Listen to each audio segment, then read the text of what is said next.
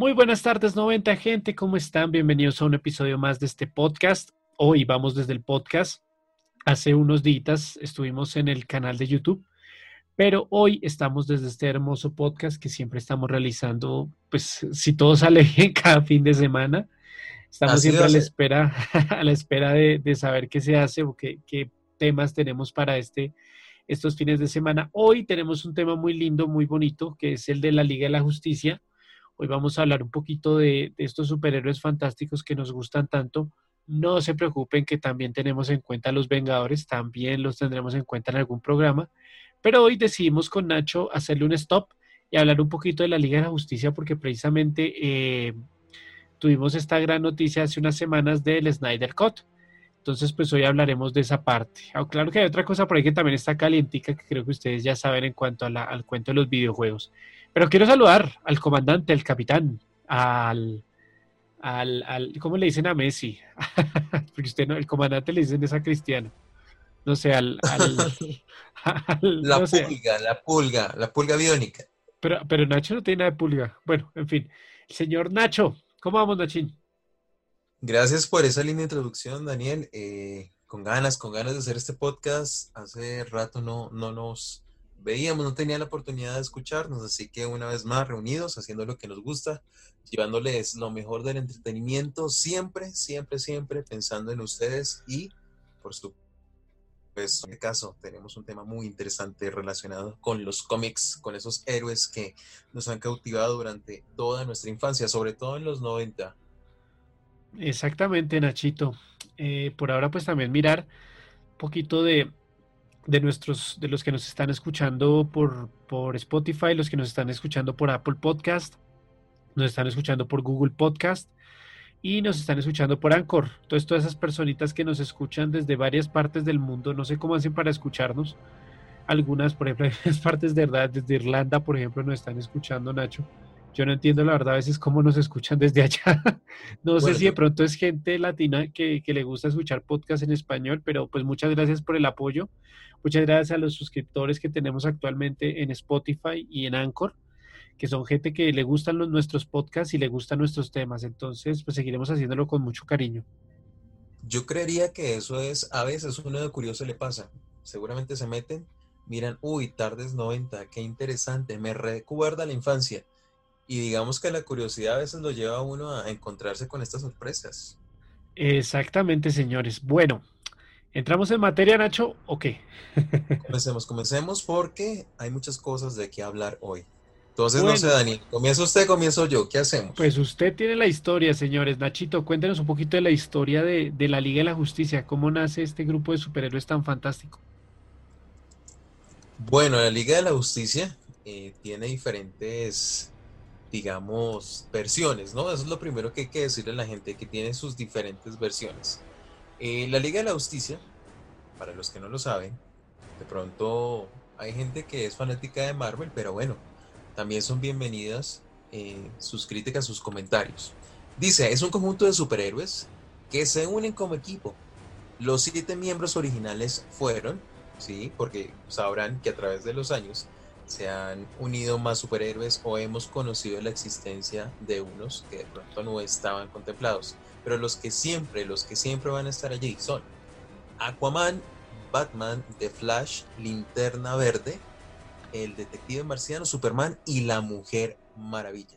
El equipo que recibió su propio título de cómic llamado Justice League of America en noviembre de 1960. Exactamente. Bueno, por ahí tuvimos entonces a la Liga de la Justicia para los que no conocían de pronto ese origen que tuvieron ellos. Eh, vamos a hablar también un poquito de las películas animadas que han tenido alrededor de la historia. Pues obviamente hemos tenido series como Los Super Amigos, como la Liga de la Justicia mm, del 2002. Tuvimos también la Liga de la Justicia Ilimitada, que fue la continuación, la secuela de esta Liga de la Justicia. Y posteriormente tuvimos otras adaptaciones que hizo Cartoon Network, que fueron la Liga de la Justicia en Acción, otros más que, han sido como, como, como interesantes, ¿no? Eh, pero en películas animadas hemos tenido, por ejemplo, la Liga de la Justicia La Nueva Frontera, que salió en el 2008. Eh, hemos tenido también la Liga de la Justicia, La Liga de la Justicia Crisis en, las dos tierras, que también me parece una película fantástica, que es uno de los grandes cómics que ha tenido también esta, como esta, esta, esta saga de películas, perdón, uno de los grandes cómics que ha tenido esta, esta, este grupo de superhéroes. es una gran franquicia, es una gran franquicia. A mí lo que más me llama la atención, bueno, en, lo poco que he tenido la oportunidad de conocer de la liga, es no solamente eh, la habilidad que, que, ha tenido DC para, ¿para qué? Para empezar a incluir muchos personajes, sino también el toque el toque artístico y las bandas sonoras me parecen algo que es de resaltar, me parecen muy, muy buenas. Sí, sí, sí, eso, eso tiene DC. DC tiene unas historias muy fantásticas, muy interesantes y, cada cómic, mientras se adapte bien, han hecho cosas muy interesantes. Eh, por ejemplo, Liga de la Justicia también tuvo otra película animada que me parece también fantástica, que es La Paradoja de Flashpoint, que más que todo está centrada en el personaje de Flash, pues en los cómics, pero en esta la centraron en Liga de la Justicia completa. Y es una historia impresionante, es una historia de verdad que, lo deja uno pensando en muchas cosas. Eh, de las últimas que han sacado en 2014 tuvimos Liga de la Justicia Guerra, también buena película. Eh, ¿Cuál otra hemos tenido por acá? Liga de la Justicia El Trono de Atlantis, también me gusta mucho de 2015. Tuvimos... Con Aquaman como centro. Exactamente, Liga, que, precisamente no se había dado tanto como un Aquaman dentro de esta saga como un Aquaman como tan protagonista, pero, pero se le dio el protagonismo que necesitaba. Liga de la Justicia, Dioses y Monstruos, que esa también la vimos en el 2015, creo que también. Sí, 2015 también la vimos. Y finalmente voy por acá buscando, hay otras por acá también, Liga de la Justicia contra los Teen Titans en 2016. Interesante película, no de las mejores, pero interesante. Pues, Sobre todo esas versiones pequeñas de los, de los héroes que nosotros ya hemos conocido. Sí, más que, más que las versiones pequeñas fue más como el, esa batalla contra los Teen Titans que, ya veníamos viendo en las series. Más que eso fue, fue algo así muy interesante porque teníamos a Robin, a, Raven, a, Starfire y a, Chico Bestia y a todos ellos y a Cyborg, todos así como en una especie de enfrentamiento, pero que al final se unen para enfrentar a un villano común. Otra serie también que tuvimos fue la Liga, otra película, perdón, animada fue la Liga de la Justicia Oscura de 2017 también una, versión un poco distinta porque Batman se reúne con, con seres un poquito más, más mitológicos, más extraños, para formar una Liga de la Justicia Oscura contra los, como los, seres mágicos que los enfrentan, ¿cierto? Y así, así final, tuvimos Liga de la Justicia contra los Cinco Fatales, que esa tengo que admitirlo que no la he visto. Versus The Fatal Five, y creo que hasta ahí tuvimos así unas interesantes. Recientemente salió una, pero se me escapa el nombre ahorita, Nacho. Le quedo viendo el nombre de esa. Porque es la más reciente de la Liga de la Justicia. Que estuvo bastante. Bastante, bastante. Ah, Dark. Justice League Dark Apocalypse War. Ah, sí, señor. Sí, señor. 2020 fue esa salidita del. De, como dicen, del, del, del horno. Esa fue la película así que tenía. Bueno, Nachino, ¿qué más hay para decir de la liga? Me parece interesante también la posición de, haber visto. ¿Cómo le pareció a usted la película La Liga de la Justicia, así rapidito? Bueno, antes, antes de hablar de la liga, un detalle más. También la Liga de la Justicia se destaca por los villanos, ¿no?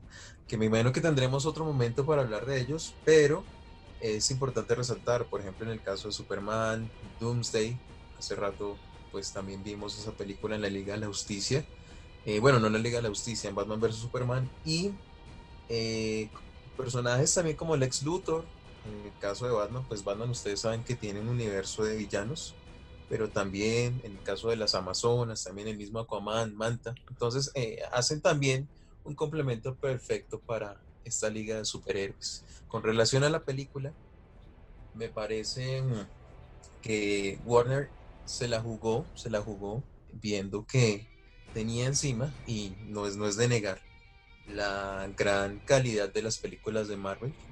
Siendo fanático de DC, pero pues eh, hay que admitir que Marvel ha hecho un excelente trabajo y la liga, la liga tenía que eh, dar sus frutos. A mí me gustó, me gustó mucho. Eh, de pronto sí le hizo falta, que es lo que vamos a ver ahora más adelante relacionado con los cortes, que, que lastimosamente no pudo ejecutar Zack Snyder, pero pero me gustó, me gustó mucho. Pues sí, pues sí, es, es el, como el principio. La Liga de la Justicia, la película, pues la tuvimos un poquito como limitada en cosas. Eh, el Superman de Zack Snyder siempre me ha gustado más a mí, un poquito más que obviamente que, que, que el, que el Superman que veníamos viendo de pronto comprando el Road. A mí este Superman me gusta bastante, es mucho más oscuro, mucho más, eh, tiene mucho más, un trasfondo mucho más interesante, deja de ser tanto un dios allá arriba sino empieza a ser ya más un personaje más, más cercano a los humanos. Obviamente esto no lo ve Batman de buena manera, pero pues eso ya es el conflicto de Batman contra Superman. Creo que siempre ha habido ese conflicto entre ellos dos, son como el yin y el yang. Sí, sí, tal cual. En ese sentido, sí, las cosas siempre se han dado con esos dos. A mí la película me gustó. Obviamente hay muchas cosas que han fallado en esa película también, porque uno siente que hay cositas que se pueden haber hecho mejor. La batalla final me parece que carece de muchísimas cosas, le faltan muchas cosas importantes a esa batalla para que se... Vamos a ver qué nos dice don Zack Snyder, que nos prometió un, un, corte súper espectacular. Entonces, ¿será que será tan bueno? Tendremos que saberlo hasta el otro año. ¿Será el momento de la aparición de Darkseid? pues vamos a ver, vamos a ver si el, el gran Darkseid, maestro de la antivida, podría podría llegar a, tener una repercusión dentro de, dentro de este universo. Pues este universo ya casi muerto, aunque todavía hay teorías de que quizás no esté tan muerto. Bueno, Nachino, ¿qué le parece si diseccionamos un poquito los personajes? Uy, diseccionar, eso siempre, ese término siempre me suena a, médico, a doctor. Pero bueno, está bien. Vamos a, diseccionar, vamos a, a empezar a hablar específicamente de cada uno de estos héroes que hacen parte de esta gran liga. Entonces, eh, ¿nos vamos por el lado del acero o por el lado oscuro? Empecemos por el lado del acero que él salió primero. bueno, adelante. Bueno, señoras y señores, Superman. ¿Quién es nuestro querido hombre de acero, nuestro Superman? Es un personaje ficticio que fue creado en 1933 por el señor Joe Shooter y por el señor Jerry Siegel.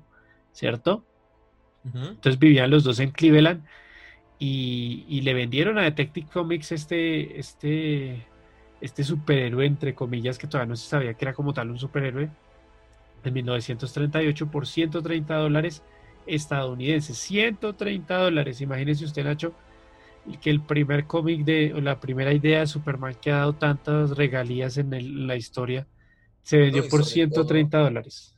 Sobre todo el tiempo, porque eh, pues digamos que el dinero ha evolucionado a través de los años. Me imagino que para esa época era una cantidad muy, muy, muy sobresaliente. No creo que tanto, pero bueno. increíble, que, increíble que le voy a decir algo chistoso. Increíble que Action Comics publicó este personaje o hizo su primera aparición en junio de 1938. ¡Junio! ya usted de pronto se hará una idea de por qué me interesa tanto que haya sido en ese mes.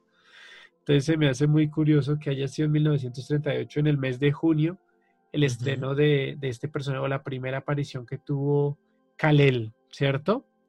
Bueno, ¿cómo lo recuerdan muchos a, Kalel? Pues con el mira arriba, mira en el cielo, es un pájaro, es un avión, no, es Superman. Ese, es el famoso, como la famosa frase que muchos han olvidado en el fondo, me parece a mí. Y es una frase que todos conocíamos. A través del tiempo pues Superman también ha cambiado su faceta. si lo recordamos, y Daniel lo mencionará ahorita, Superman muy cómico a los inicios de, los 80 y después viene cambiando su aspecto. Exactamente, ya eso lo leeré ahorita, lo, veremos ahorita en los cómics que realizó, que, tiene, mejor, mejor dicho, los mejores cómics que ha tenido. Pero pues es un personaje que precisamente se creó con Jonathan Kent, con Martha Kent, eh, y pues es un personaje que le inculcaron muchos valores y, es un personaje interesante. Eh, dentro de la Liga de la Justicia es como un estandarte, es como uno de los líderes. Yo no lo pongo como super líder porque obviamente hay otro por ahí que hace también de co-líder. Los dos son líderes, me parece a mí.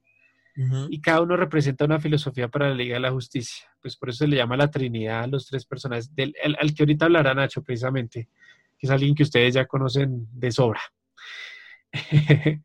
¿Qué poderes tiene nuestro querido Superman? Pues super fuerza, vuelo, eh, invulnerabilidad, super velocidad, visión térmica, congelación, o sea, todos esos poderes que uno se imaginaba cuando estaba chiquito, todo eso se los dieron a Superman. ¿cierto? Solo le faltó ser invisible. De hecho, de hecho, no me digas que no, no, es, no es que seas invisible, pero de hecho con las gafas, técnicamente, las gafas le dan como, o sea, él tiene como un poder en los ojos o algo así que le permite que la gente no lo reconozca como Superman y como Clark Kent. O sea, no los, entonces no es que se haga invisible, pero como que se hace irreconocible. Entonces, por ese lado sería así. Bueno, ¿qué cómics les podemos recomendar? Más que, más que cómics que, que de pronto yo les diga que son los mejores, no, son los más recomendables de Superman. Si ustedes de pronto quieren abordar la parte del héroe de acero, del hombre de acero. Entonces tenemos Superman de las historias de Alan Moore, que Alan Moore le dio como un enfoque interesante al hombre de acero. Personalmente a mí me gustan algunas de sus cómics y, la verdad es que he leído algunos. El hombre de acero de John Bryan, también lo leí, muy bueno, incluso tiene una aparición ahí de, de Batman muy interesante también. Superman Identidad Secreta, también una historia muy interesante. Superman Hijo Rojo, que incluso tuvo su película animada recientemente, me gusta muchísimo también esa película. Sí, me encanta porque es la historia del Superman que llega a la Unión Soviética. Y Batman también hace ahí como su participación muy interesante. Diana también, eh, La Mujer Maravilla. Entonces, película, eh, película animada recomendada y además el cómic también. All Star Superman, de mis favoritos, creo que mi favorito lo tengo en top número uno. Me encanta toda la historia Superman, toda, este, toda, esta enfermedad que él sufre y toda la, todo lo que le acontece a él. No les voy a dar más spoilers porque la, la película es bastante emotiva. Superman para todas las estaciones también. Y obviamente entre los primeros lugares tenemos el Action Comic número uno, que es el primer cómic de Superman, también lo leí obviamente. Me encanta. Yo soy fanático de Superman, para los que no lo sepan y hasta ahora nos estén escuchando. yo, soy muy fanático de Superman, entonces me he leído cómics, he visto películas, he jugado videojuegos, entonces me encantan muchos de estos cómics y películas de él. Y en el primer lugar... Hacer una pequeña acotación, Daniel, para, para invitar a la gente también a que vea los videos. Hace poco el video que se hizo de la colección en YouTube, ¿no? Ah, sí, claro, en YouTube tenemos nuestro canal de Tardes 90, también subimos entrevistas muy importantes, tenemos entrevistas muy bacanas, muy chéveres. Y también tenemos eh, por ahí un videito que estamos también probando con nuestras colecciones. Estamos mostrando nuestras colecciones de Batman y de Superman, que no son muy grandes, pero, pero son bonitas. Eh, la muerte de Superman, otro de los grandes cómics, y Superman Tierra 1, que Superman Tierra 1 también me encanta. Y finalizamos con Kingdom Come, que Kingdom Come es más de la Liga de la Justicia, pero pues también es uno de los cómics como que tiene relevancia en la vida de Superman. Bueno, suficiente hombre de acero. Nachino, vámonos un poquito más a la, a la oscuridad, al, al, lado humano. Exactamente. A las, a las, calles de Gótica. ¿Quién, ¿Quién está por ahí esperando? Bueno, ya si Daniel hablaba de que él era fanático de Superman, aquí viene la contraparte ahí sí yo diría el líder de la Liga de la Justicia. Ahí sí me perdonará, el líder de la Liga de la Justicia. Viene el señor Batman, Batman, el caballero de la noche. ¿Y con qué viene? ¿Cómo inició Batman? ¿Quién es ese señor? Entonces, originalmente referido como The Batman, es un superhéroe de historietas co-creado por el dibujante Bob Kane y no estaba solo, estaba con el escritor Bill Finger. Eh, aunque solo se reconoce oficialmente, pues la autoría al señor Bob Kane. Fue prácticamente el que le puso todo el amor a este personaje. Su primera aparición fue en la revista Detective Comics, la número 27. Eh, bueno, eh, es, el extraño caso del, del, sindicato químico de la editorial estadounidense National Publications en mayo de 1939. Entonces es ese famoso cómic donde se ve a Batman, ¿sí? Eh, con su famoso gadget, el que tira el ganchito, volando sobre una, un edificio sobre gótica. Entonces, eh, para que ustedes también tengan la oportunidad de leer ese maravilloso cómic. Exactamente. Nachito, antes una acotación, una acotación ahí, y es que, algunas personas estarán diciendo, pero no era de DC Comics, Superman y Batman. Lo que pasa es que como tal, Superman y Batman no nacieron dentro del sello de DC Comics, ¿sí? Como lo estaba diciendo Nacho y como lo estaba diciendo yo, son personajes que nacieron de las ideas de ciertos escritores, ciertos dibujantes, y, y ya se fueron vendidas sus ideas o sus, como tal, el personaje fue vendido a, las de editoriales que existían en esa época. En este caso, Action Comics, en mi caso, en el de, en mi caso, en el de Superman. Entonces, entonces, pues hay que tener eso en cuenta. O sea, DC no existía como tal en esa época. Ustedes no ven a DC así de una vez tan como liderando las, las contra Marvel, ¿no? Todavía no estaban en esa batalla, sino apenas estaban asomando al mundo de los cómics. Continúen, Nacho. Ok, bueno, eh, ¿qué más les puedo decir? Muchas personas entran en discusión, muchos fans, por la identidad secreta de Batman. Así como Superman, que tiene su identidad de Clark Kent, aquí viene a ser el señor Bruno Díaz, conocido en, en Hispanoamérica, también conocido al inglés como Bruce Wayne, que suena mucho mejor, ¿no? Ese Bruno Díaz no, no le gusta a mucha gente. usted, usted que se crió de pronto con esa parte, sí. Yo, yo no soy muy fanático de, de Bruno Díaz. La verdad del nombre de Bruno Díaz me gusta el Bruce Wayne porque pues fue el, el, el como ya el, el, original. Entonces, pues uno ya lo disfruta más escuchando el Bruce Wayne y ya se empezó a utilizarlo en las películas latinoamericanas. Ya el Bruno Díaz se sepultó para siempre. Ajá. Entonces, pues por ese lado. Eh, perfil, bueno, características de este Batman, de este Bruce Wayne, Bruno Díaz. Es un empresario, afortunadamente multimillonario, playboy y filántropo. Muy querido a las personas, filántropo, una persona que. ¿Usted está escribiendo a Iron Man? Ah, bueno, en, esta ocasión también me fascina Iron Man, casualmente, no sé, ambos tienen como su, su, conexión. Entonces, eh, debo confesar que también me gusta Iron Man. Es, mi vengador favorito. A pesar de que lo acabó Thanos. Pero bueno, seguimos, seguimos.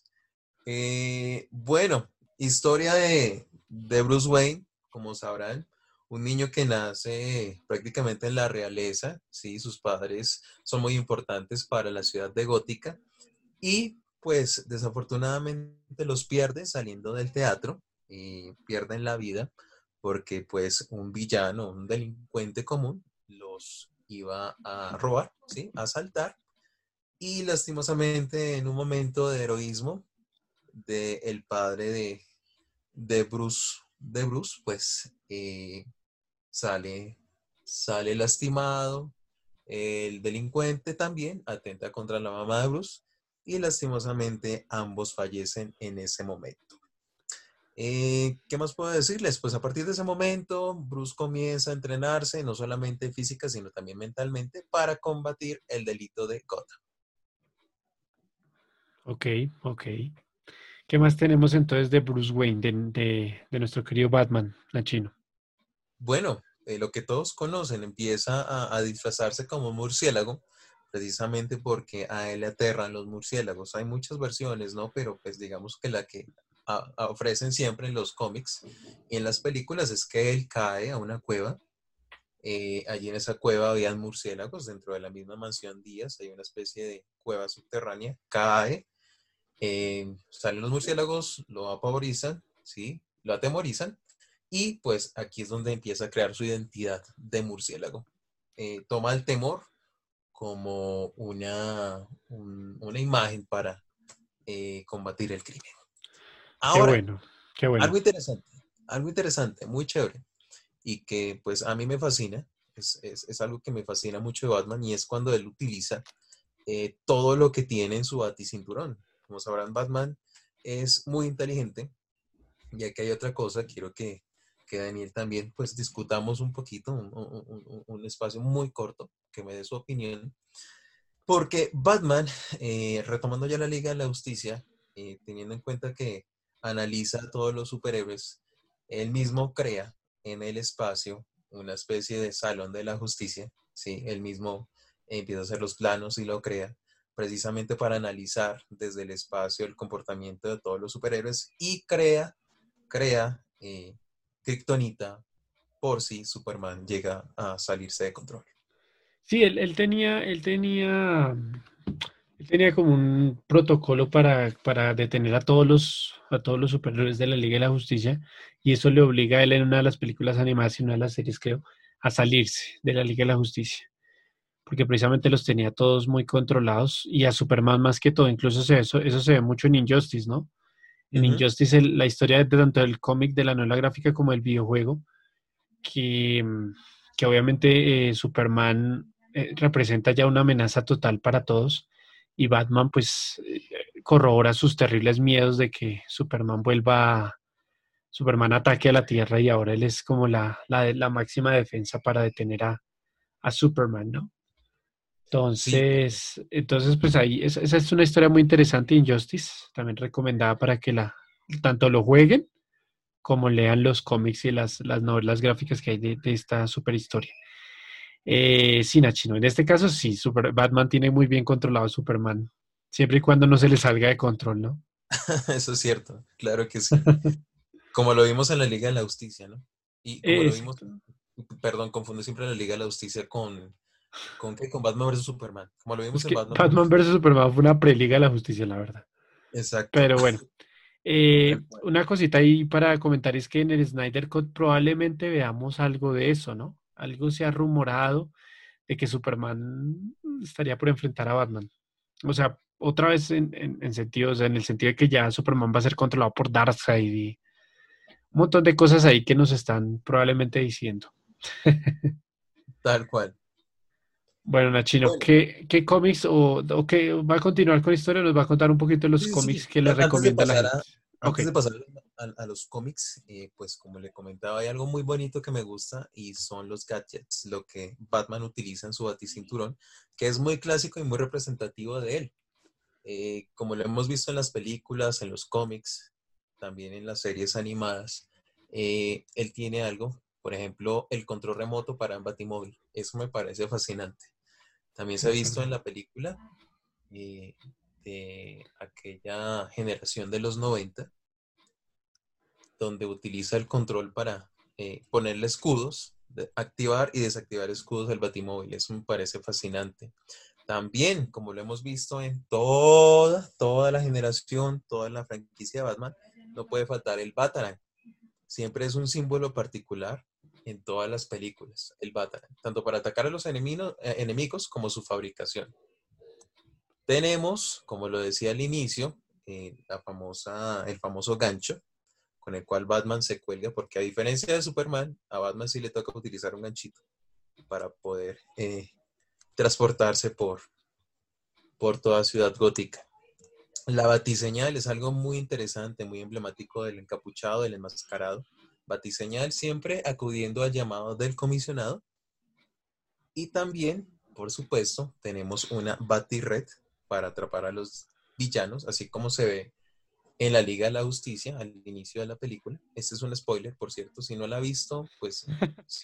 ya, lo suelto. Ya lo suelto. Es, el inicio. Es el inicio. no he dicho nada que no sea muy importante.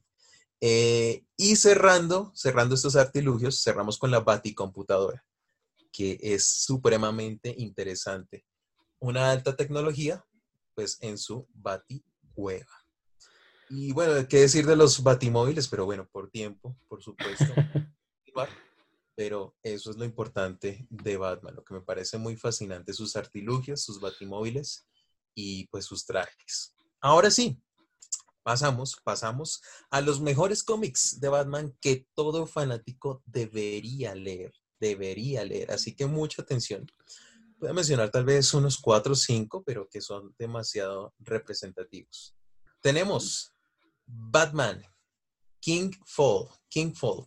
Aquí se ve también, y esa, eh, eh, digamos que esa escena se vio en El Caballero de la Noche Asciende, cuando Bane rompe totalmente la espalda. No sé cómo se recuperó de esa, pero pues le rompe la espalda a, al pobre Batman. ¿Qué tal esa escena, Daniel? Eh, pues en la parte de, de, de pronto del, del Bruce Wayne, del Bruce Wayne así como recuperando su alma, porque es un Bruce Wayne que no solo le rompen la espalda, sino también le rompen las ganas de vivir y se, se recuperan. En el caballo de la noche asciende fue un poquito como curioso, pero en la parte de, los cómics sí parece que es un poquito más filosófico. es una gran escena representativa del, personaje de Bane. Bueno, ahora pasamos al Tribunal de los Búhos, que por cierto he visto eh, con el cómic una máscara, ¿sí? A, los coleccionistas que les gusta, sale el cómic y sale una máscara en forma de búho, que me parece muy fascinante. Eh, pues casualmente, las raíces del horror se empiezan a manifestar en, este Tribunal de los Búhos. otro viene otro que es eh, ¿qué sucedió al cruzado enmascarado? Batman, donde prácticamente Batman desaparece, llega un momento en que Ciudad Gótica eh, se queda sin su héroe, eh, desaparece en una batalla final y bueno, prácticamente los villanos comienzan a tener el control. Es muy interesante. Fantástico. ¿Qué otro tenemos por ahí? Mm, viene una que no le gustará a los fans de este enmascarado. Es, muy triste. Batman Rip. ¿Batman what? ¿Batman qué, amigo? Rip. Bueno, lo que uno diría, descansa en paz en inglés. ah, ok. Batman Rip. Ah, ok, ok, ok. Sí, tal cual. Entonces, eh, dice que hay pocos escritores que han trabajado Batman de una manera tan trastornada y arriesgada. Matar al encapuchado totalmente. Lo acaba en este cómic. Lo acaba. Lo que pasa es que, o sea, cuando se toma la decisión de matar a un personaje, pues es polémico y tiene que tener muy buenas bases para que los fanáticos no pierdan la cabeza. Porque precisamente pasó con Superman, ¿no? O sea, Superman murió, muchos con, mucha gente escribió cartas, o mejor dicho, eso es la locura. fue la época más importante de Superman y lo mató Doomsday, ¿cierto? Un personaje que muy poca gente, o sea, que medio se le hizo un desarrollo, pero la gente como que decía, pero bueno, ¿y este quién es? ¿O este por qué pudo matar a Superman? Entonces, pues fue esa, entonces creo que con lo mismo, pero esta vez más mítico con Batman, o sea, cómo muere Batman, por qué muere Batman, ahí está muy interesante, un cómic que definitivamente no se tienen que perder. ¿Algo más para hablar del murciélago, amigo mío? Cierro con dos cómics, eh, digamos que los mejores, eh, en este caso, lo que ha salido recientemente, viene The Killing Joke, The Killing Joke, La Broma Asesina, y pues eh, es la última historia de Batman y el Guasón, en donde pues eh, Batman se enfrenta a su archienemigo. Aquí se cierra un ciclo y finalmente cierro con el regreso del Caballero Oscuro, The Dark Knight Returns. Eh, Fantástico cómic. Sí, donde Bruce Wayne, en una futura ciudad gótica, pues en su retiro tiene que volver a eh, ponerse el traje de este enmascarado porque ve cómo Ciudad Gótica se empieza a desplomar. Que por cierto, ese, ese cómic tiene la aparición de un superhéroe por ahí muy cercano a mí. que también está pensionadito, se ve un poquito viejito. Un poquito, es que eso es raro porque tiene células kryptonianas, pero bueno, ese es otro tema. Ese es asadón de otro tema. Para otro debate, sí. Exactamente. Bueno, señores, vamos ahora a hablar de uno que no es tan llamativo, pero que si uno entrara a revisar, tiene sus poderes muy interesantes y es muy, muy chévere, muy bacano como superhéroe. Tenemos al señor Linterna Verde, que el primer manto que lo tomó Alan Scott. Ese fue el primer, eh, el primer manto que tomó el linterna verde, ¿cierto? ¿Qué, son, los linterna verdes? Los linterna verdes son como una policía intergaláctica, ¿cierto? Y cada uno tiene un anillo de poder que, y una linterna para recargarlo. Este anillo es una de las armas más poderosas de DC. ¿Por qué? Porque pues, precisamente uno pues, puede formar muchas cositas con eso, ¿no? Uno forma desde martillos, eh, aviones, disparos. Eh, si, no han visto la película de, Superman Hijo Rojo, se la recomiendo porque ahí vemos muchas de las habilidades que tiene el linterna verde. Hasta una, hasta, hasta una, recuerdo mucho, no sé si lo vi en una película o en esa de el señor Reynolds, en, en el que hace un guante como de béisbol. Gracioso. Sí, sí, sí, sí, es verdad. Tiene muchas habilidades y es muy interesante. Por eso les digo que como tal Linterna es muy llamativo, es un superhéroe muy interesante. En mi, en mi, en mi visión, en lo que yo veo de este superhéroe, me parece que, que tiene mucho para dar y que no se le ha explotado como debería el universo de DC. Tuvo una película malísima con Ryan Reynolds, que es lo único así que podemos medio hablar, y otras películas animadas que no están mal, no están mal. Son interesantes, pero me parece que el personaje merece un poquito más de mejor trato. Y creo que... Con tristeza, sí. Digamos que en Deadpool ya, ya la cosa cambia, ¿no? Sí, se ríen incluso de eso. Pero, pero sí, Linterna Verde creo que merece una película de humanos, de humanos como nosotros. una persona, una película en live action, perdón, eh, mucho más, mucho más trabajada y con mejor director, con mejor actor y todo. Bueno, ¿cuándo apareció Linterna Verde, Nacho? Apareció en el 1940 en All American Comics de número 16 de la editorial DC Comics, ya era DC Comics, durante la edad de oro del cómic. Es creación de Bill Finger y el dibujante Martin Nodell. Vuelve a aparecer el señor Bill Finger por ahí. Y tras la Segunda Guerra Mundial las ventas disminuyeron y DC canceló Green Lantern en 1949. Ojo porque lo cancelaron nueve años después de su salida porque tras la Segunda Guerra Mundial las ventas de DC habían disminuido. Pero ¿qué hicieron después? Lo volvieron a reaparecer con otro super, lo volvieron a, mandar otra vez a, Alan Scott, pero esta vez con la Sociedad de la Justicia, que fue otro de esos, eh, otra de esas eh, versiones de la Liga de Justicia, entre comillas, que teníamos también con otro, otro tipo de, héroes que tenían ahí como su manto ahí y podían ayudar a la gente, ¿cierto? Entonces... ese, dato es muy interesante, eh, sobre todo porque la mayoría de esos cómics, eh, en algunas escenas, se relatan eh, imágenes de, esas guerras, ¿no? De esos momentos de caos en el mundo. pues es que empezando porque porque, por ejemplo, estos, estos personajes que tenían, por ejemplo, la linterna verde eran eh, pilotos o de la guerra, entonces estaban relacionados con esas cosas. Entonces, pues sí, siempre ha tenido como esa evolución. Y en 1959, eh, amigo, pues ya toma un rumbo distinto, ¿cierto? John Broome y eh, Gil Kane, pues toman ya la batuta de linterna verde y se produce una nueva encarnación que es el que ya conocemos todos, el famosísimo Hal Jordan, ¿cierto? Y es uno de los miembros fundadores de la Liga de la Justicia. Para los que no sabían, sí, Hal Jordan, el señor Linterna Verde, fue uno de los miembros fundadores de la Liga de la Justicia. Aunque suena chistoso porque uno dirá, bueno, pero no se suponía que, el primero era Alan Scott y la Liga de la Justicia, ¿en qué momento se pegó una confundida? No, porque el señor Hal Jordan aparece en 1959. Y si recuerdan los datos que les ha dado Nacho, pues, ¿cuándo fue que se nació la Liga? En 1960. Eso quiere decir que él fue uno de los miembros fundadores y de pronto algunos están tostando la cabeza pensando, pero ¿qué están hablando? No, ¿Cómo así que Linterna Verde, Hal Jordan, no era Alan Scott el primero? Sí, pero como tal, la sociedad de superhéroes se realizó primero en esa época. Bueno, ¿qué más podemos decir? ¿Qué, qué, le merece a ustedes la opinión de este superhéroe, Nacho? ¿Cómo le parece a usted Linterna Verde? Ay, es que, Daniel, es una, es una pregunta digamos que, me pone a pensar mucho por, por lo que hemos visto en, en, película, lo que hemos visto a nivel animado. A nivel animado, le puedo decir que han hecho un excelente trabajo. Le han puesto humor al personaje. eh, realmente se muestra como, como tal las diferentes personalidades de, de Linterna Verde, sobre, sobre todo uno que recuerdo mucho en los 90 y es de la liga, que era un Linterna Verde morenito. ¿No? Es de otra tierra, ¿no? Sí. no, no, no, es de otra tierra, es de la misma, sino que es otro linterna verde. Lo que ah, pasa es que ha, habido muchísimos que han tomado el manto.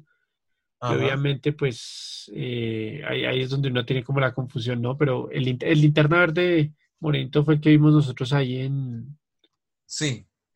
¿En, en la serie animada. En la serie animada, sí, exactamente. Que no fue Hal Jordan como tal, sino fue John Stewart. Sí, así es.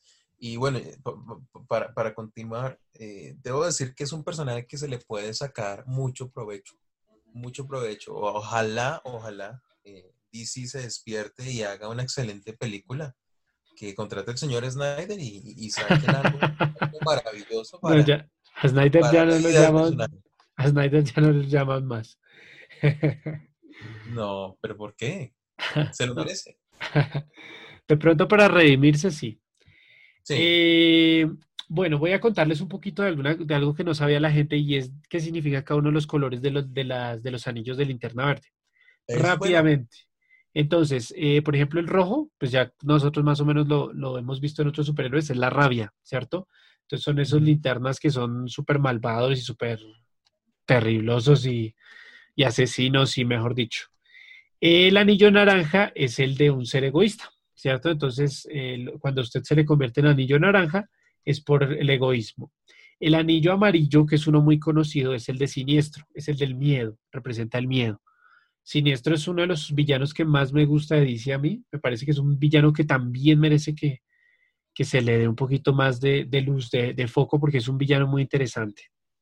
Eh, los Green Lanterns, obviamente el, anillo verde, pues es ya el de la voluntad, que es el que tiene todos los que conocemos, pues es un personaje muy, muy interesante, pero resulta que no es el único eh, linterna, la, la, única anillo que es chévere, o sea, que es interesante, que es para los buenos, por así decirlo. Sino tenemos también el azul, que es para la esperanza. Entonces también hay otro anillo ahí que parte también de, de esa parte, ¿cierto? Que le queda de anillo al dedo a Superman. Exactamente. Yo no sé, de pronto, de pronto se lo ha puesto alguna vez porque sería muy interesante tenerlo. Eh, tenemos otro que es la luz violeta, que representa el amor, ¿cierto? Este, de hecho, uno de los personajes de, esta luz violeta eh, resulta emparejada con un linterna verde. Entonces, pues también va parte ahí. Y uno de los más poderosos, de los anillos que más, que más bombo causa en DC, y que incluso han tenido algunos de los personajes de DC, con eso le comento, porque incluso lo ha, lo ha aportado Flash, lo ha aportado la Mujer Maravilla, es el anillo de la, luz blanca, de la vida. Es un oh. anillo súper, como súper importante dentro del universo de DC y es uno de los más poderosos. Y la contraparte, pues usted imaginará que es la luz negra de la muerte, ¿cierto? Wow. Que este aparece en uno de los eventos que se llama Black Knight. Bueno, muchachos, si ustedes quieren o chicas, si ustedes quieren de pronto ingresar en el universo de, de Linterna Verde, les recomiendo que lean Green Lantern, Green Arrow, que es la historia, es una historia que cuentan entre Green Lantern y eh, Flecha Verde o Arrow, ¿sí? Green Arrow. Eh, y esta salió en 1983. También tenemos La ira del primer Lantern, también de... Eh, se me perdió el año acá. Bueno, es de autores Jeff Jones, ¿cierto? Entonces Jeff Jones también pues, es de la nueva era, es de los nuevos 52, entonces es recientico, con Jeff Jones que pues, es un escritor brutal. Amanecer Esmeralda, que lo tuvimos en el 90, Amanecer Esmeralda 2, que lo tuvimos en el 91. Eh, la historia de Alan Moore, oiga, ese Alan Moore sí cosecha... sí, Ha, estado, ha estado relacionado con el mundo de los héroes durante mucho tiempo. Sí, pero, pero es muy llamativo. Jeff Jones también escribió La Noche Más Oscura, que era la que les estaba hablando ahorita, que aparecen muchos colores de linternas. Eh, Green Lantern temporada 1 también con el escritor Brian Morrison. Crepúsculo Esmeralda de 1994, pero en el 90 tuvo como su auge este superhéroe. La Guerra de los Siniestros Corp, que también la tuvimos ahí, suena muy interesante también, de hecho aparece siniestro en la portada. Y Green Lantern Renacimiento, que es el Revert, que tuvimos este, este cómic así como en, el, uno de los reinicios que realizó DC y también nos cuenta un poco de la historia del, del personaje. Entonces, ahí les recomiendo para que se vayan interesando un poquito de, de este personaje. ¿Con quién vamos, Nachito? Bueno, vamos con un Eve que si usted no está piloso le puede llegar a hacer bromas si usted no está atento, eh, puede que le pase por la frente y mm, ni siquiera se ha dado cuenta. Entonces vamos con el señor Flash. Soy el hombre más rápido del mundo.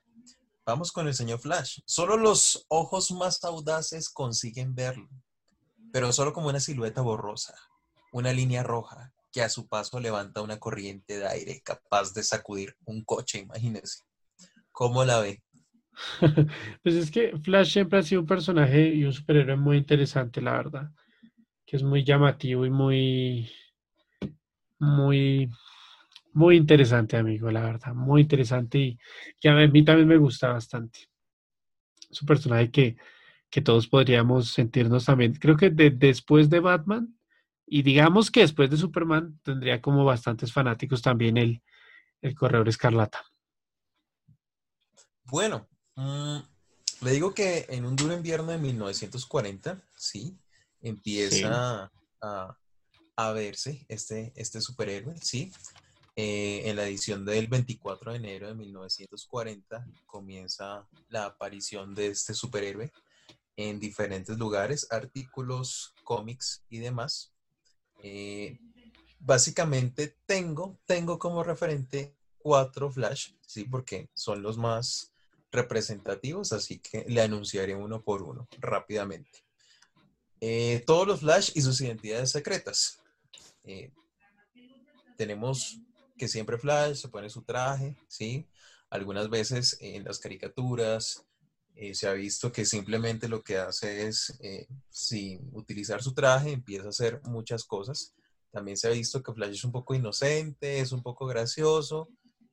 pocas veces se le ve rudo realmente. Entonces comenzaré con los cuatro flash. El primero es eh, Jay Garrick. Garrick, sí, es el primer flash. Eh, el primero de todos, al que conocemos como The Flash original. Y sabemos que se vistió con esta identidad secreta por primera vez, precisamente eh, una vez más en enero de 1940. El flash número dos, flash número dos precisamente este Flash número 2 viene a ser el señor Barry Allen, que es el segundo Flash que nos llegaron noticias de él en Tierra 1. Estos Flash, así como todos los superhéroes, tienen diferentes tierras, 0, 1, 2, 3. No sé hasta qué tierra llegarán. No sé si Daniel sabe hasta cuándo. infinitas, yo diría que infinitas porque eso siempre sale alguna tierra distinta para, para DC.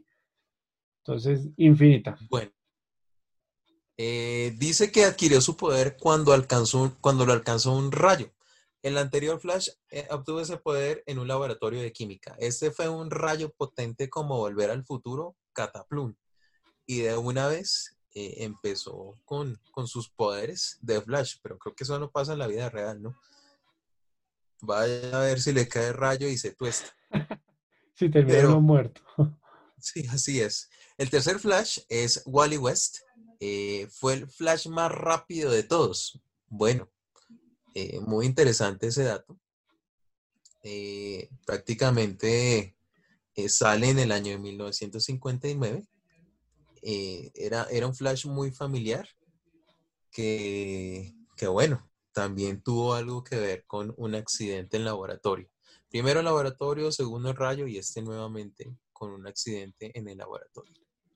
Y finalmente, finalmente, es Bart Allen. Bart Allen, el cuarto y último Flash. Eh, pues prácticamente es como de la familia de los Flash y viene a convertirse en, en el último de esta gran descendencia. Eh, prácticamente fue diseñado y controló lo que es su fuerza y su, bueno, la fuerza de la velocidad. Porque como sabrán, lo, decía anteriormente, muchos de estos Flash empiezan a descubrir sus poderes, así como se dio en la Liga de la Justicia. Saliendo de estos eh, perfiles de Flash, que son cuatro, vamos ahora con los cómics. Hay unos cómics muy buenos de Flash. La verdad, yo no soy muy seguidor de Flash, me parece muy, muy, muy emocionante, pero eh, Daniel me puede ayudar un poco con, con estos cómics. Entonces, en este orden se los voy a leer. Número uno, aparece aquí, Revert. Sí, como les decía, también la parte de linterna verde eh, fue con el Rebirth, fue el renacimiento de DC. Después de. Es que DC ha tenido muchos renacimientos, ¿no? Precisamente para las ventas de, más cómics. Obviamente tuvimos los nuevos 52, tuvimos la era de oro, de plata, de, de bronce, todas las épocas. Y pues también el Rebirth fue otro nacimiento más. Eh, no son malos cómics, son buenos cómics y son recomendables. Entonces, sí, Flash Rebirth, recomendadísimo. Aunque es un poco enredado al principio porque yo lo leí, pero sí, sí, sí, sí llega a ser llamativo e interesante. Bueno, viene ahora eh, una que dice The Final Fate of the Flash. The Final Fate of the Flash. Prácticamente los personajes de DC para luchar contra un ser poderoso. Ok, ok. Viene en tercer lugar. Eh, pilas, esto no es Star Wars. No es Rogue One, pero sí es Rogue War. ok, Rogue One. Para que lo tengan, presente. Ok, eh, eh, dice, dice, que este cómic presenta cruces dobles, saltos de tiempo, el romance y el reverso de Wallison lo que significa obviamente que es una historia de Flash por excelencia y un final apropiado para una de las mejores carreras creativas de cómics de superhéroes. Suena muy interesante, suena muy interesante ese cómic. Tal cual. Ahora vamos con el número 4, The Terminal Velocity. Pronto le suena. No, no me suena. No. Es, que como ni usted ni yo somos tan fan de Flash, pero, pero bueno, ok. Eso, es para que la gente también los vaya, los vaya adquiriendo, los vaya mirando y también los vaya leyendo, ¿no? Algo muy breve dice, Wally West descubre un futuro mórbido que lo motiva a pedir la ayuda de otros velocistas en literalmente una carrera contra lo inevitable. Uy, ya he escuchado esa frase. Soy inevitable. Bien, ahora voy a decir unos dos más para seguir con el siguiente personaje. Entonces, en ese orden, vamos con eh, el cómic, es muy interesante, Flash of Two Worlds. El Flash de dos mundos. Aquí es donde aparece la participación de Jay Garrick y Barry Allen. Es donde Flash, sí, eh, comienza como, como el paralelo entre dos mundos el de Jay Garrick y Barry Allen. Eh, empiezan juntos a, trabajar en este, en este cómic. Bueno, y cerramos esta serie de cómics de Flash con eh, el que está de moda, The Flashpoint. Bueno, de moda hace sus tantos años, ¿no? Sí, lo sé, pero digamos que es el más representativo. Sí, sí, eso fue hace unos tantos años. Bueno, Nachino, vamos ahora con, eh, con Flash, con Aquaman. ¿Cierto? Aquaman fue creado por Mort Weisinger y Paul Norris y apareció por primera vez en Fun Comics número 73 en 1941, en plena, plenísima edad dorada del, cómic americano, ¿cierto? Wow, claro. Entonces, eh, se nos introdujo un superhéroe con mucha con fuerza sobrehumana, derivado de un origen atlante, ¿cierto? Y, y pues tiene como esa habilidad de, hablar con los animales, ¿no? E, esa, esa, fue una de las partes que más la gente como que, como que le criticaba al personaje, porque pues sí hablaba con los, con los pescados, pero... No, y sobre, sobre todo porque tienen de referente eh, la serie televisiva en donde se ve el Aquaman como haciendo la, utilizando su telepatía y, y mucha gente también le, le criticaba su traje. Pues, pues la verdad es que era, era un traje horroroso. Al principio era muy feo, pero ya después lo fueron mejorando, siendo, siendo sincero. Nuestro querido Aquaman, pues como todos los superhéroes en esa época, se enfrentaba a los nazis, ¿cierto? Entonces se enfrentaba en guerra con los nazis. Los papás de, de Aquaman son Tom Curry y Atlana. Eh, los vimos en la película de 2018. Pues son el, el famoso Cuidafaros de, de Tom Curry y Atlana, que es pues, la reina de la princesa de Atlante, ¿no? Reina también. Eh, pues el personaje ha tenido como distintos, distintos personajes que lo colaboran, ¿no? Que lo, que lo enfrentan o que lo ayudan. Mera, por ejemplo, que era su gran amor. Eh, Aqualand, que era el, chico que, estaba con él, el, el, chiquitín que le entrenó. Eh, Ocean Master, que lo vimos en la película de Aquaman, que es el hermano, el villano principal, y pues obviamente uno de los favoritos de Nacho, que es Manta. Sí, señor, sí, señor. Por ahí tengo un manta. Sí, a Nacho le gusta bastante este villano, es uno de sus villanos favoritos. Y pues viendo a Aquaman, creo que Aquaman se ha ganado nuestro cariño en estos años, Nacho. Y me parece que, el personaje lo ha hecho bien, me parece que ha tenido como un, enfoque muy, muy bacano, muy interesante. Y, pues me parece que es un personaje que, que ahorita vamos a leer, voy a decirles algunos cómics pero, pero es un personaje que, definitivamente tiene mucho para dar y tiene un universo que es muy interesante. Que de hecho por ahí tenemos unas películas que vienen en camino. Sí, la verdad que sí. Es, es, uno de los héroes que yo veía como, como débil, como un héroe que no iba a dar mucho de qué hablar, hasta que salió la película, su rudeza, eh, digamos que, esa, esa, acción que le meten a Aquaman es lo que le hace llamar uno la atención. Y además que sus, sus enemigos también empiezan a coger fuerza, lo que, lo que decíamos de Manta. Manta en esta película me parece que hace un excelente papel. Me gusta muchísimo. Incluso mucho más, eh, me atrevo a decirlo, que el Doomsday que salió en Batman vs. Superman. Ah, pues que todo es mejor que ese Doomsday. Ese Doomsday parece una tortuga ninja mezclada como con un monstruo ahí horroroso. Muchos decían que era el pobre Mbappé. Para los buenos oidores, ¿no? De fútbol, ¿quién es Mbappé? Preguntarán. Es, uno de los jugadores del Paris Saint Germain en Francia. Ok. Bueno, entonces voy de una vez rápido con los cómics para que Nacho le dé, le dé ya paso a alguien muy importante de la Liga de la Justicia y con el cual vamos a cerrar. Último, pero no menos importante, creo que hasta de las más importantes. En fin. ya di eh, una pistica, pero bueno. Entonces, eh, cómics de Aquaman que les recomendamos que lean, Las Crónicas de Atlantis de Peter David y el señor Esteban Maroto. Interesantísimo también, un poquito de, de, esta historia, de este conflicto entre dos civilizaciones que nos presenta, pues, si de pronto quieren un poquito más de, de, esa historia de Atlantis, ahí la tendrán. Tiempo y Marea de Peter David y Kirk Harbinger.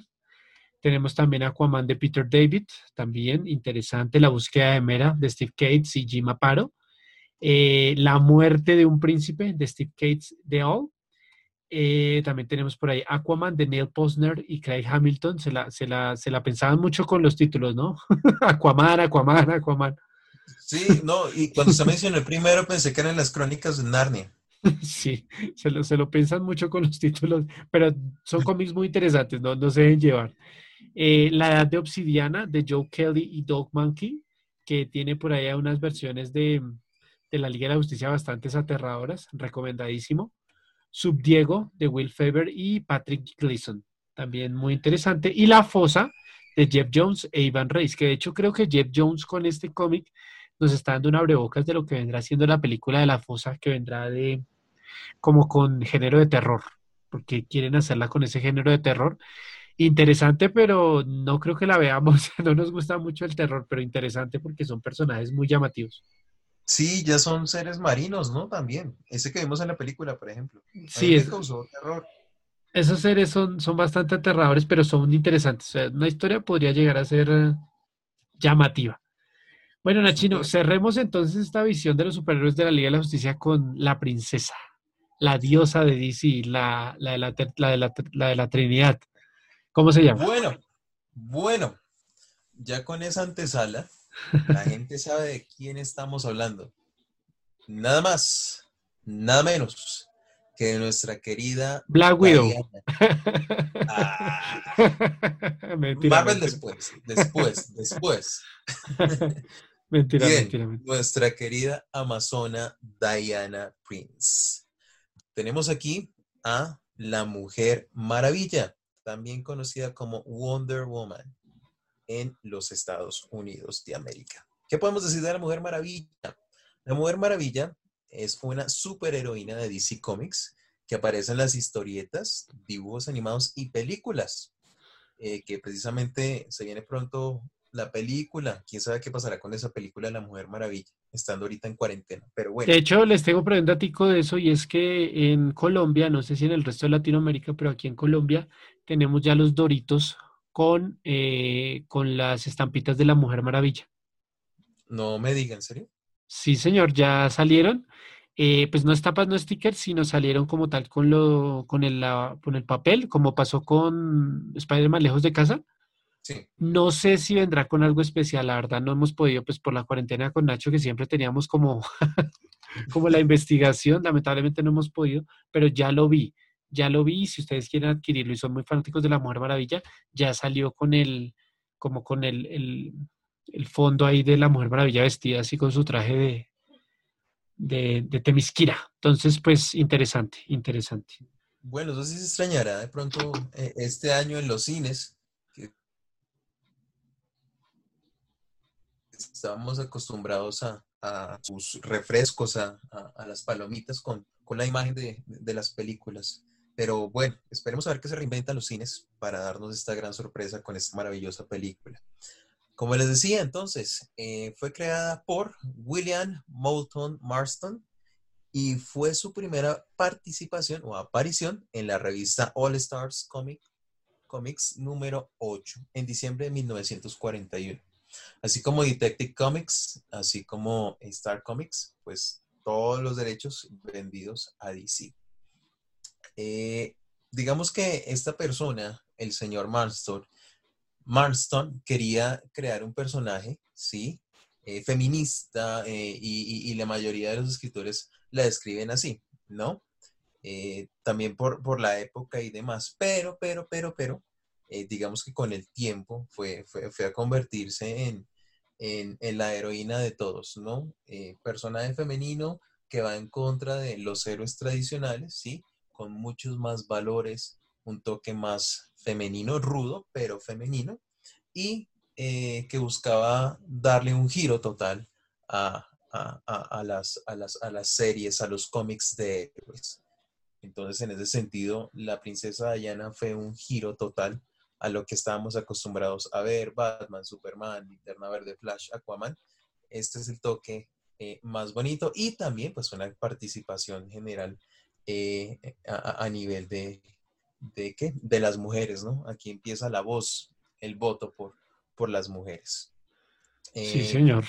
¿Qué más podemos hablar de la Mujer Maravilla? Eh, unos elementos muy bonitos que la caracterizan a ella. de pronto muchos, muchos vieron, de pronto, las mamitas de muchos que nos escuchan en este momento, vieron a la famosa Linda Carter, ¿no? Eh, Bellísima. Protagonizando, a, la Mujer Maravilla eh, en, sus años 70, 80 casi. Eh, y pues características de esta superheroína, el lazo de la verdad que sale muchas veces en, la película de, La Mujer Maravilla y también en la Liga de la Justicia. digamos que estas características que tiene esta superheroína son precisamente porque el autor eh, tenía ciertos pensamientos, le gustaba mucho la verdad, entonces dijo, bueno, voy a inventarme un lazo de la verdad, porque soy amante de la verdad, no me gustan las mentiras, entonces inventémonos este elemento para, eh, digamos que, decirle a la gente que la verdad de cierta manera es buena, bueno, todo el tiempo es buena. Sí, eh, sí, sí, sí, sí. Este, este, esta chica, esta, esta señorita, eh, Linda Carter, señorita, ya yo refiriéndome a ella, pero ya tiene sus años. Volvámonos a la época, sí. en los 80, pues ella fue como un símbolo también de la mujer y para mí es un personaje, es una, es una mujer que aún sigue como con su poderío, con sus cosas. La vimos recientemente en Escuela de Superhéroes, de, por ahí una película ahí como chistosita que de pronto alguno recordará, era la directora y pues la hemos tenido bastantes personajes, la hemos, tuvimos, tuvo apariciones por allá en Smallville, ha tenido apariciones en bastantes series y bastantes películas así, pero pues ella se quedó en ese papel de Mujer Maravilla. Em, probablemente la veamos en la secuela, aunque creo que no, creo que no se confirmó, no sé si de pronto nos den la sorpresa de verla en, en, en que la película nueva que va a salir de la Mujer Maravilla porque no lo sabemos, ¿no? Porque como está ubicada en los 80, de pronto podríamos tener una sorpresa por ahí. Claro que sí. Bueno, ¿y quién Otros, datos curiosos, otros datos curiosos de esta Mujer Maravilla, eh, muchos, muchos se preguntarán, bueno, así como Batman, pues tendrá también sus artilugios. Si ustedes se dan cuenta, las películas de la Mujer Maravilla, de la Liga de la Justicia, en los cómics, en las series animadas, utiliza siempre unos brazaletes, con lo que para absolutamente todo. Resulta que los brazaletes están hechos con restos del escudo de Zeus, imagínense, por lo que son irrompibles. Es una cosa, es un dato muy curioso, muy chévere, que me parece que, hay que resaltarlo. También, también, pues, eh, si recuerdan, la serie de los super amigos eh, tenía su famoso jet invisible, incluso hay un meme en que ella lo parquea y no se acuerda dónde lo dejó. Pero, pero eso, esa, es la cosa, ¿no? O sea, Jet invisible, entre comillas, porque ella se veía adentro. Pero bueno. Sí, sí, es gracioso. Y para cerrar con, con, la parte de la descripción de esta gran superheroína, eh, en varios cómics, en varios momentos, ella tiene varias profesiones. Es curioso, tiene muchas profesiones. Incluso en los años 60, Diana pierde temporalmente sus poderes y eh, opta por abrir una boutique de trajes de moda. Imagínese eso. Pero, pero, pero, pero usted habló mucho de, todo, de todo eso, pero no me habló de mi amor, de mi amor eterno, de la nueva Mujer Maravilla. Ah, por cierto, por cierto. Gat claro que sí. Por supuesto. E-, el, amor de muchos, el amor, de muchos. platónico, ¿quién aparecerá en la nueva película? Una vez más. Creo, que Gal Gadot se gana el corazón de muchos hombres y de muchas mujeres también. Entonces, pues, es interesante. Usted también, usted también se ha enamorado de ella. No diga que no, no, se haga el fuerte. Claro que sí, no diga que no. Es, es, una mujer, eh, es una mujer fascinante, fascinante. Y e incluso hay un dato también curioso, eh, pues como sabrán, ella es eh, israelí. Y pues en, su tierra, digamos que lo que ha hecho a algunos no les, no les parece muy bien, ¿sí? El hecho de que de pronto por el traje de la Mujer Maravilla, entre otras escenas que se vieron en la película, no, no está bien visto con, ¿con qué? Con las tradiciones de Israel pero pues eh, independientemente de eso, creo que es una gran artista, una gran profesional. Exactamente. Bueno, amigo, eso fue un por encimita entonces. De... Ah, perdón, faltan los cómics. Cómics, cómics, por favor, cómics. lo trago. Cómics, por favor, por favor. Cerramos con los cómics, cerramos con los cómics. Entonces, en este orden mencionaré tal vez cuatro o cinco rápidamente. Tenemos eh, Wonder Woman de Brian Acerello. Brian Acerello. Eh, tenemos otro que es Iketeia, Iketeia, que es donde tiene la participación del señor Batman y la Mujer Maravilla, se cruzan eh, y pues pasa una historia muy, muy, muy, muy interesante. Aquí los dos se enfrentan. Ya no es Batman Superman, sino Batman versus Mujer Maravilla. ¿Se imagina eso en el cine? Interesante, interesante. De hecho, ahí hay como una tensión romántica entre esos dos. Siempre ha habido. Sí, Pero el, el, que la, el que la ha tenido entre sus brazos ha sido el señor Kenneth. Sí, lo sé. Bueno, me conformo con, no sé, Gatúbela. O, Harley Quinn o... sí, sí, sí, sí, sí. Que curiosamente hay un cómic en, en, el cual eh, Batman le, cambian todo y, empieza a, salir con las villanas. Pero bueno, sigamos con la Mujer Maravilla. Eh, tercer lugar, o bueno, número tres sería 75 años de la Mujer Maravilla. Me parece eh, un gran homenaje.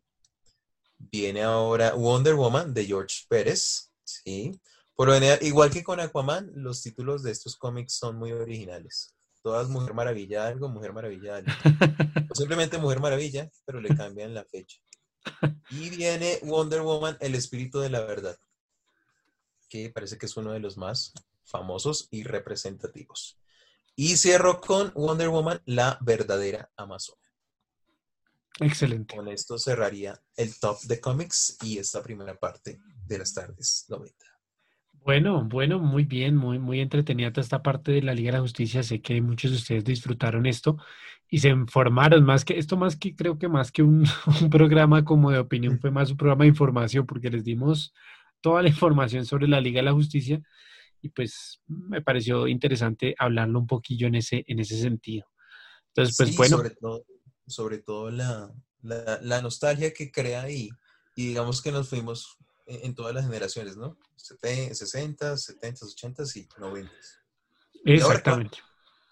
Bueno, señores, nos vamos ahora con las famosas Noti 90. Entonces, ¿está listo Nacho para las Noti 90? Estamos listos, vamos a ver qué noticias hay a nivel geek. Listo, señores, pues empiezo yo diciéndoles que esta semana se reveló el famoso, el hermoso, el precioso, el maravilloso PlayStation 5. ¿Cómo lo vio usted, Nacho? ¿Qué opiniones tiene sobre el Play 5? Daniel, creo que hay que comprarlo. Hay que comprarlo. bueno, pero, pero, pero, ¿qué opiniones? Físicamente, ¿cómo lo vio? ¿Sí se lo esperaba así o, cómo lo vio? Es, es, es, es una consola muy futurista, muy futurista, de otro planeta. Es verdad, es verdad, ser muy futurista, parece sacado de Detroit Become Human, pero sí es una, es una, es una consola que es distinta a todo lo que nos venía trayendo eh, PlayStation. Y pues sí, yo que soy un fanático de PlayStation, la verdad que se lo, se lo digo, la verdad que sorpresivo. Bueno, ¿Qué tenemos de Play 5 así? Especificaciones con los que va a salir este o que se, rumora que va a ser a finales de noviembre, comienzos de diciembre. Eh, CPU de 8 núcleos, GPU de 10 teraflops, arquitectura de, de GPU. Yo sé que hay gente que no me está entendiendo un pepino lo que estoy diciendo, pero es una bestia, o sea, es una bestia. Memoria interfaz de 16 eh, gigas. Si, lo, definimos en este sentido, ¿con qué lo podríamos comparar? Lo que pasa es que como tal con los computadores ahorita no se puede comparar porque pues obviamente los computadores están en otra distancia. Ahorita se está comparando cara a cara con el Xbox que va a salir, ¿no? El Xbox X Series que pues es ya otra, la, consola que va a enfrentar Xbox contra PlayStation 5. Su competencia total. Entonces, sí, ahí está la batalla como, como Goku, Vegeta, Naruto, Sasuke, en fin. ¿Qué juegos se anunciaron? Que esto sí es donde la gente ya está un poquito más interesada. Pues tuvimos el GTA V otra vez. Otra vez GTA V va para otra consola más. O sea, venía Play 3, mm. viene para Play 4 y ahora va para Play 5. O sea, no han sacado el berraco GTA 6 todavía. Grande Fauto, pero pues todavía estamos con paciencia, ¿no? Entonces GTA V va a venir como con mejores gráficas, más contenido, eh, pero sigue siendo el mismo GTA. Vamos a tener también uno que me saltó de alegría, me emocioné, me vino las lágrimas. Marvel's Spider-Man Miles Morales. Vamos a tener un nuevo juego de Spider-Man para Play 5 de Miles Morales, amigo. Entonces va a ser la historia de, este, de este Spider-Man. Entonces, interesante. Gran Turismo 7, de los carritos también, vuelve Gran Turismo. Obviamente usted se imaginará las gráficas para PlayStation 5. Hmm. no, se las quiero ni contar porque usted ha visto los juegos de carros y creo que le gusta, a usted le gustan mucho ese tipo de juegos, ¿verdad? Sí, a mí me encantan, me fascinan, desde Need for Speed, todo lo que tenga que ver con carritos. Entonces imagínese cómo van a salir para Play 5. Creo que va a ser un deleite visual. Una nota. Y vamos a tener uno que sé que usted va a saltar de alegría y es Hitman 3, la conclusión por fin de la historia de nuestro querido Hitman. Va a ser creo que la conclusión de la historia del personaje principal para PlayStation 5. Hágame un favor, ¿dónde lo consigo? ¿Dónde está la preventa? Dígame. Sí, precisamente, amigo, va a ser como la conclusión ya de la historia. Le han dado como muchas vueltas al personaje, pero viene ya la conclusión total, Hitman 3 va para PlayStation 5. La verdad estuve viendo las gráficas. Eh, Nacho, si puede échese una revisada al tráiler y después nos comentará en un futuro tardes 90 qué piensa de, este juego.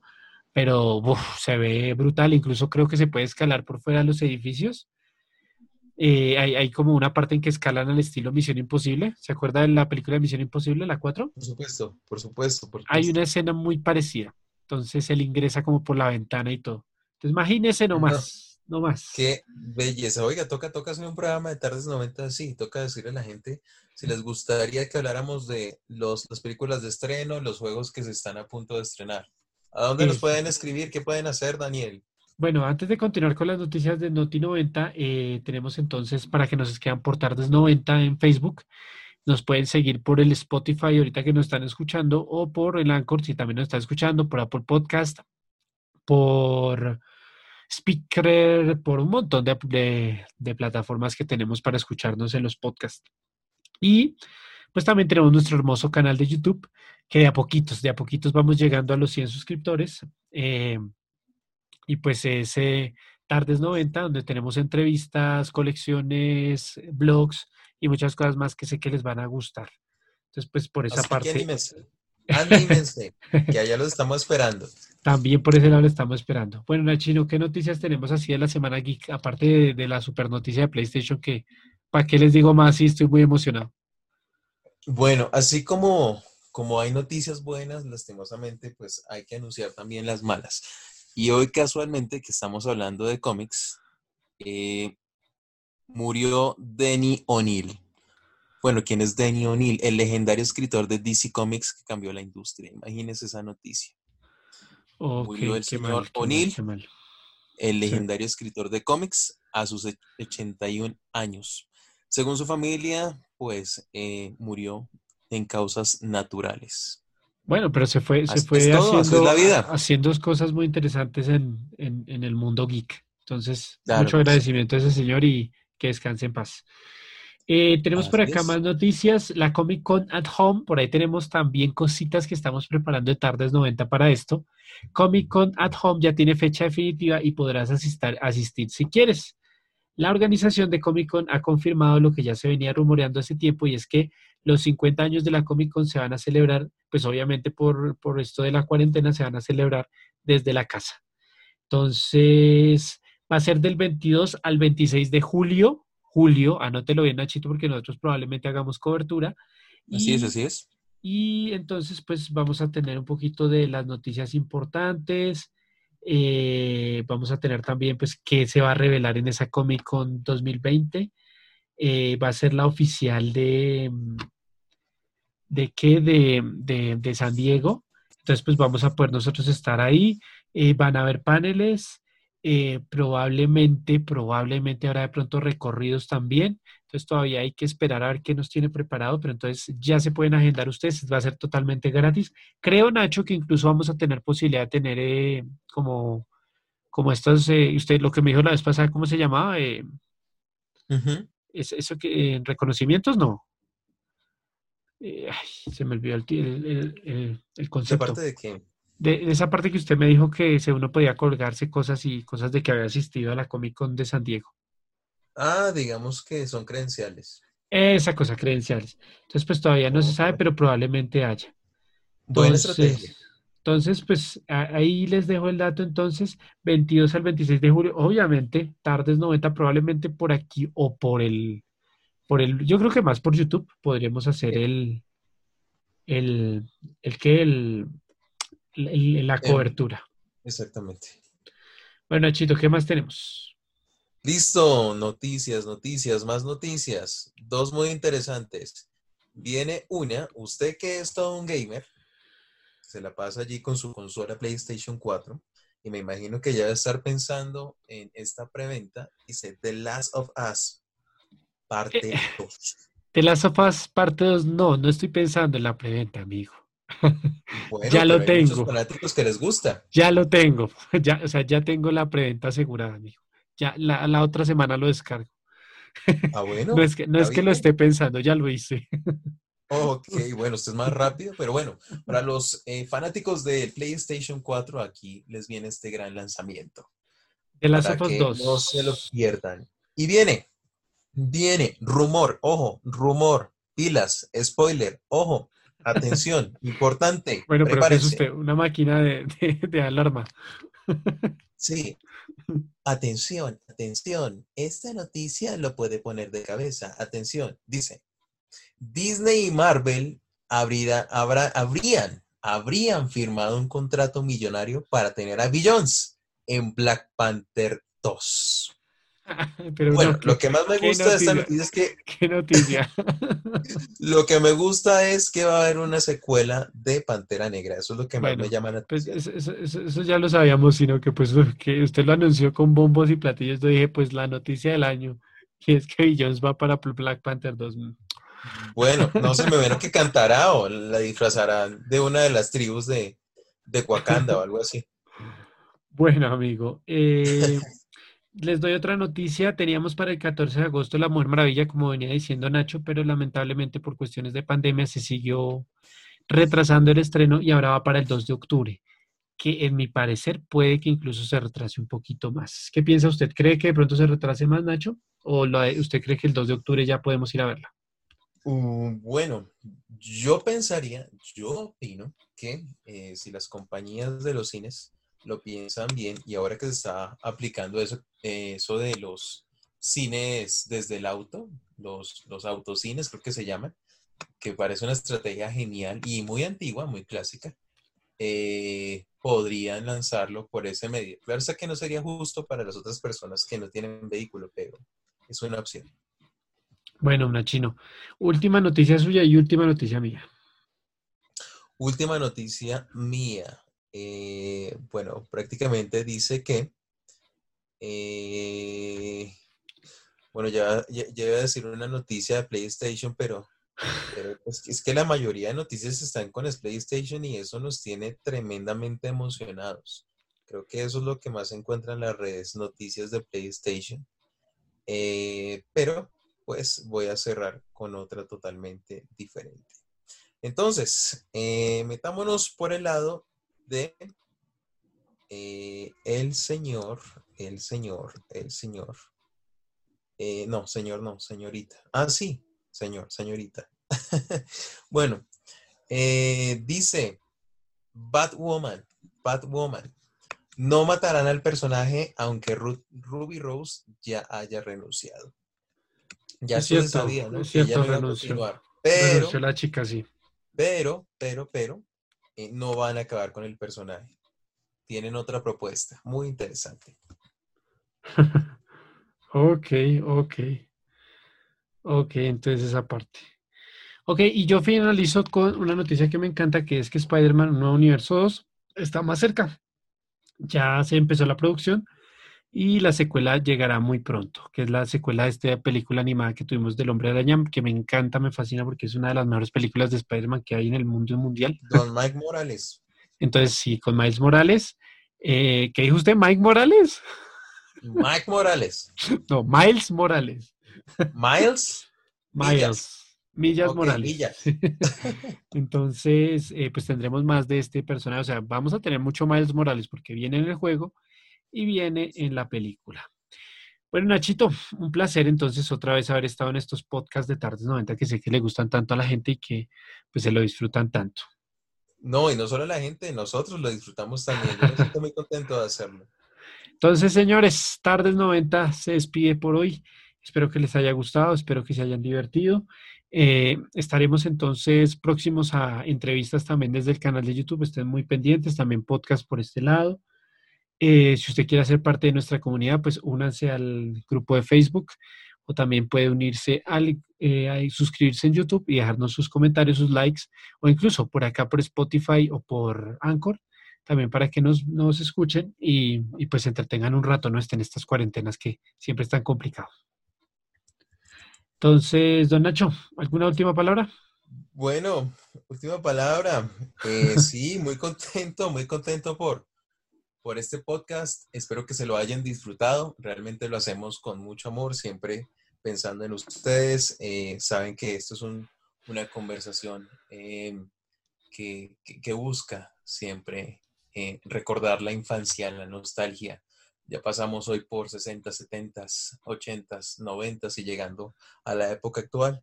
Entonces me siento muy contento. No dejen de escucharnos. Siempre estén allí presentes que tratamos siempre de llevarles lo mejor. Así que felices tardes 90 y recuerden, recuerden, nunca dejen de ser niños. Siempre clásicos, señores. Así que nos estaremos viendo. Que les vaya súper bien y que tengan unas buenas tardes 90.